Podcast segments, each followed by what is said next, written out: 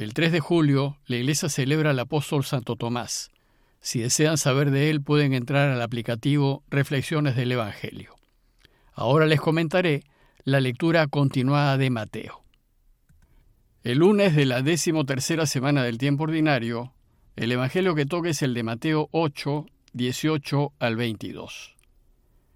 En aquel tiempo, viendo Jesús que lo rodeaba mucha gente, dio orden de atravesar a la otra orilla. Se le acercó un escriba y le dijo, Maestro, te seguiré a donde vayas. Jesús le respondió, Las zorras tienen madrigueras y los pájaros nido, pero el Hijo del Hombre no tiene dónde reclinar la cabeza. Otro que era discípulo le dijo, Señor, déjame ir primero a enterrar a mi Padre. Jesús le replicó, Tú sígueme deja que los muertos entierren a sus muertos. Vimos que luego del Sermón del Monte Jesús empezó a poner en práctica lo que había enseñado. Y vimos que Jesús curó a un leproso, al siervo de un centurión y a la suegra de Pedro. Estas curaciones extraordinarias pusieron de manifiesto que Dios ya está reinando.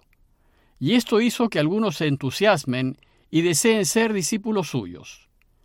Pero para seguir a Jesús, primero uno debe quedar fascinado de su persona, fascinado de lo que dice y de lo que hace, atraído por su consecuencia de vida, enamorado de él y entusiasmado con su proyecto, y admirado de su estilo de vida.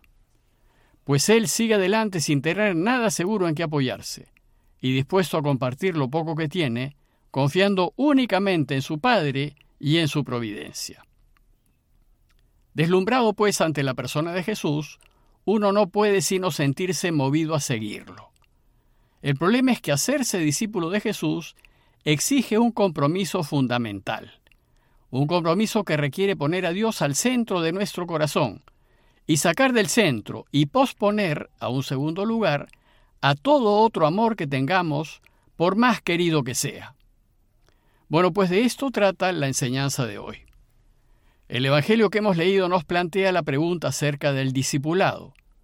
Pues si bien todos podemos ser discípulos suyos, no todos estamos dispuestos a cumplir con la principal exigencia, que es hacer de Dios nuestra primera y única prioridad. Pues bien ahora Jesús nos va a enseñar esto por medio de las historias de dos personas que desean seguirlo y caminar su camino, pero no tienen las cosas muy claras. El evangelista inicia la enseñanza de hoy ubicándonos en la escena y empieza diciéndonos que, viendo Jesús que lo rodeaba mucha gente, dio orden de atravesar a la otra orilla. Lo rodeaba mucha gente porque estaba cautivada por las curaciones milagrosas que hacía el Señor. Pero la popularidad incomoda a Jesús. Esta no es un valor en su escala de valores. Y entonces decidió alejarse. Se subió a una barca y dio la orden de pasar a la otra orilla. Ir a la otra orilla significa ir a la región pagana, a tierra extranjera, de gentiles, es decir, a pueblos no judíos en donde muy poca gente lo conocía. Pero sucedió que al llegar a la otra orilla, había un maestro de la ley, un escriba que lo reconoció. Y aquí empieza la primera historia. Parece que ese escriba, es decir, este estudioso de la ley de Moisés, había quedado impactado por Jesús. Y entonces se dirige al Señor y lo llama Maestro. Llamarlo así es reconocerlo como a uno que conoce la ley mucho mejor que él, y muestra su deseo de ponerse a sus pies para aprender de él. Y le dice, Maestro, te seguiré a donde vayas. Parece que el interés de este escriba es sincero y sin condiciones. Iré a donde vayas. Sin embargo, Jesús le dice que si lo quiere seguir, en su camino no encontrará nada seguro, y que antes de ir o venir, deberá ser de Dios su única seguridad, así como hace él. Pues le respondió, las zorras tienen madrigueras y los pájaros nido, pero el Hijo del Hombre no tiene dónde reclinar la cabeza. De lo que se trata es de arriesgarnos a hacer la voluntad de Dios, ponernos en sus manos y confiar totalmente en Él.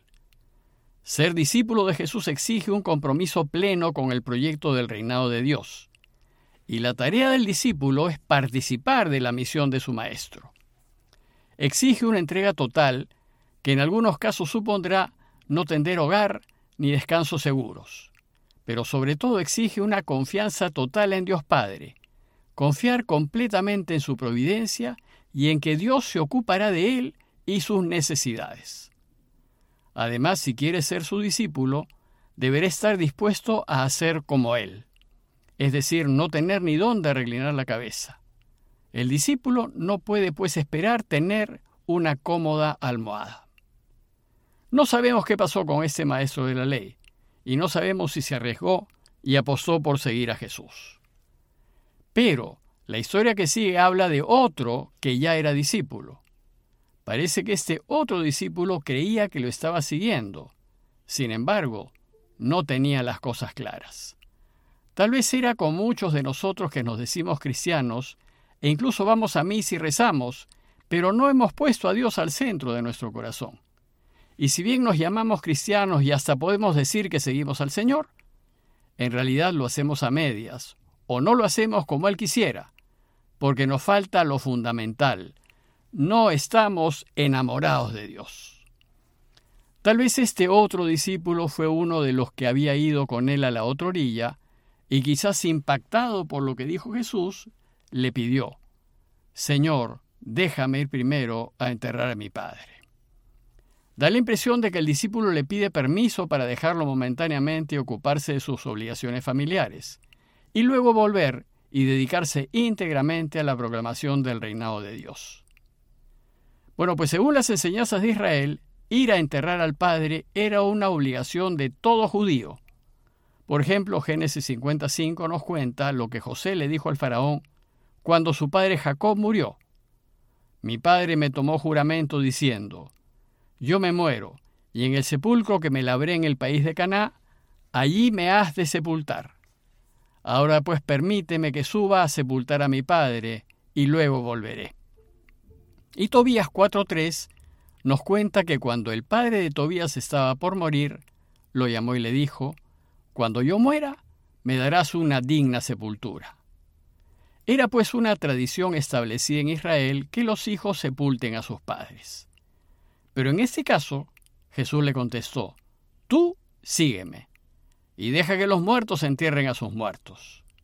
Sorprende esta respuesta de Jesús, pues parece duro e insensible ante el dolor de un hijo por su padre, y da la impresión de no permitir que vaya a cumplir con sus deberes familiares.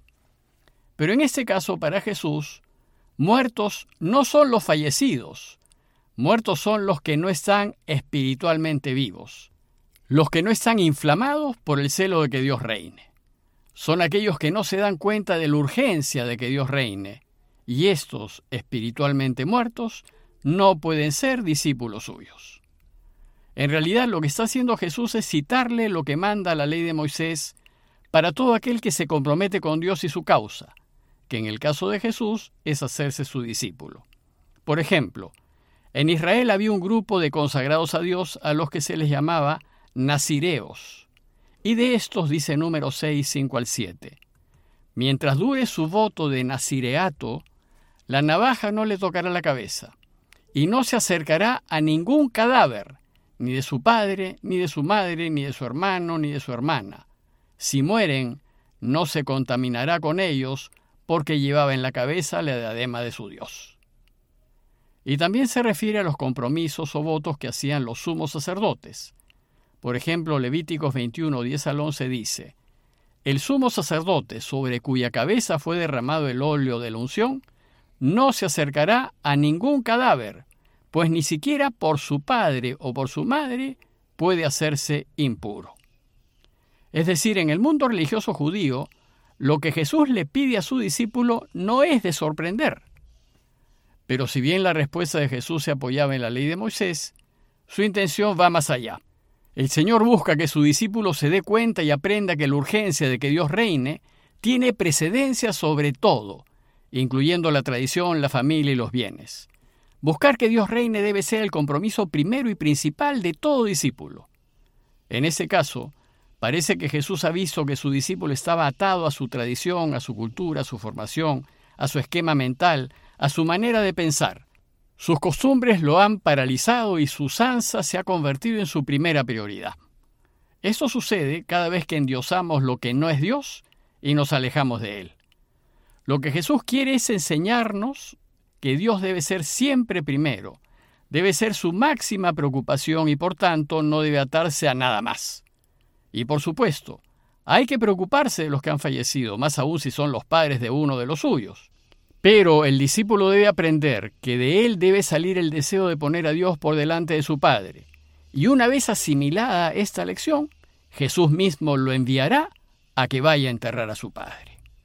Por último, deseo mencionar que esta primera exigencia de Jesús es para todos, para todos los cristianos, todos los bautizados, todos los que desean que Dios reine en el mundo. Todos, hombres y mujeres, casados y solteros, ricos y pobres, sanos y enfermos.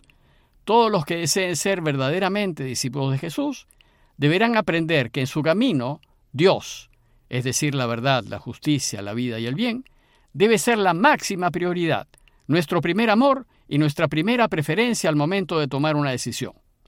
Solo así podremos hacer que este mundo cambie para bien. En conclusión, el pasaje de hoy nos invita a preguntarnos, después de lo que he escuchado y he visto en Jesús, ¿me animo a ser verdadero discípulo suyo? ¿Me arriesgo a posponerlo todo para ayudar a que el Padre reine? ¿Estoy dispuesto a ser de Dios mi primera y principal prioridad? Esta es una muy dura condición para quienes tienen otros amores distintos a Dios. Sin embargo, ponerlo a Él primero no significa dejar de querer a nuestros otros amores. Significa quererlos mejor.